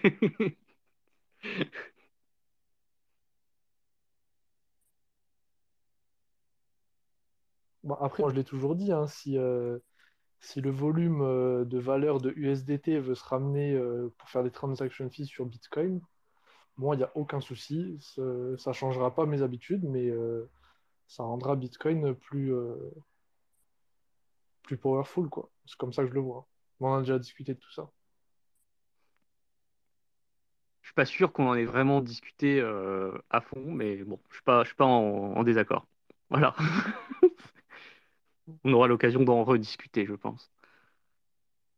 Les genres de sujets qui, reviennent, euh, quand, ça reviendra sur la table, parce que je pense que ça reviendra sur la table à un moment, euh, il y aura des débats euh, enflammés là-dessus. J'espère juste que la fondation RGP m'aura pas banni d'ici là, mais bon. Voilà, si, si je vous revois pas, les gars, pendant encore trois semaines, sachez que c'est la faute de Lounès et pas du tout parce que je fais autre chose le dimanche. Voilà, voilà. Bah, parlant de ça, je pense que le dimanche prochain, on va encore pouvoir magnifiquement ne pas le faire parce pas à Prague. C'est comme le Space Cake, là. On ne a fera pas la semaine prochaine. Ouais, ouais. Euh, je sais pas s'il y a d'autres sujets, puisque je pense qu'on est arrivé au bout. Ça fait quand même 1h40 qu'on parle. Ce qui est un nouveau record quand on sait que c'est 30 minutes max, euh, un entonnoir. Euh, peut-être le dernier truc que moi j'ai comme sujet, mais euh, à mon avis, on l'aura plutôt dans deux semaines, c'est que du coup, il y a la, la MVP de la nouvelle version de l'université, donc l'université souveraine, en gros, l'Académie DB qui sort euh, en bêta prochainement. Et euh, voilà, donc on en parlera probablement la prochaine fois. Mais en tout cas, bravo à, Muriel et, et Lounès qui bossent comme des tarés, euh, plus Asio et plus beaucoup d'autres, pour qu'on ait un prototype à Prague. Donc théoriquement à Prague, vous pourrez voir les premiers prototypes MVP. Euh, du coup, si jamais vous n'êtes pas à Prague et que vous avez du temps et que euh, vous voulez euh, faire des reviews, faire des reviews et nous dire des bugs ou quoi, et ben euh, plus tard, ce sera avec plaisir dans genre une semaine. Vu qu'on fait pas d'entre-noir, au moins ça c'est dit. N'hésitez surtout pas à nous DM si vous voulez tester le, le bidule. Voilà, Fanny, si t'as pas d'autres sujets, je te, laisse clôturer et, c'est toi qui me dis. Yes. Bah, moi, j'ai pas d'autres trucs, effectivement. Euh, bah, du coup, merci beaucoup à tout le monde pour euh, nous avoir suivis ce soir. J'ai l'impression qu'on était assez nombreux pour cette reprise et cet épisode de 69. Euh, voilà, ça se Comme fait. par hasard. Comme par hasard, ouais. Euh, Il, Du fallait coup, que ça bah, passe, pour- je me suis demandé si on allait la voir. J'étais Bah. vraiment curieux de savoir si on allait la faire. hein. J'attendais aussi voir un peu, voilà, s'il y avait des, des esprits créatifs parmi nous. Finalement, ça a été plutôt, euh, plutôt sage ce soir. Euh, voilà, c'est vrai qu'avec John, on a des enfants qui nous écoutent, donc il faut peut-être faire un peu attention à ce qu'on dit. euh, donc, euh, je pense que c'est aussi voilà, notre, notre part d'adulte qui s'est exprimée. Bah, n'hésitez pas, en tout cas, voilà, si vous êtes à Prague la semaine prochaine, à nous rejoindre. Ça sera avec grand plaisir. J'ai l'impression qu'on a pas mal de Frenchies. Et puis sinon, on se dit bah, dimanche dans deux semaines à tous les coups pour le prochain entonnoir du Bitcoin. Merci beaucoup et à bientôt. Bisous. Merci d'avoir écouté la vidéo. Pour nous suivre sur les réseaux, c'est Découvre Bitcoin. Un grand merci aux Patreon, aux personnes qui font des donations ou qui nous soutiennent via le e-commerce pour qu'on puisse continuer à fournir des formations, tutoriels et interviews gratuites en trois langues. Pour plus d'informations sur Bitcoin ou pour n'importe quelle autre question, rendez-vous directement sur www.découvrebitcoin.com. On se retrouve pour la prochaine vidéo. À bientôt les amis.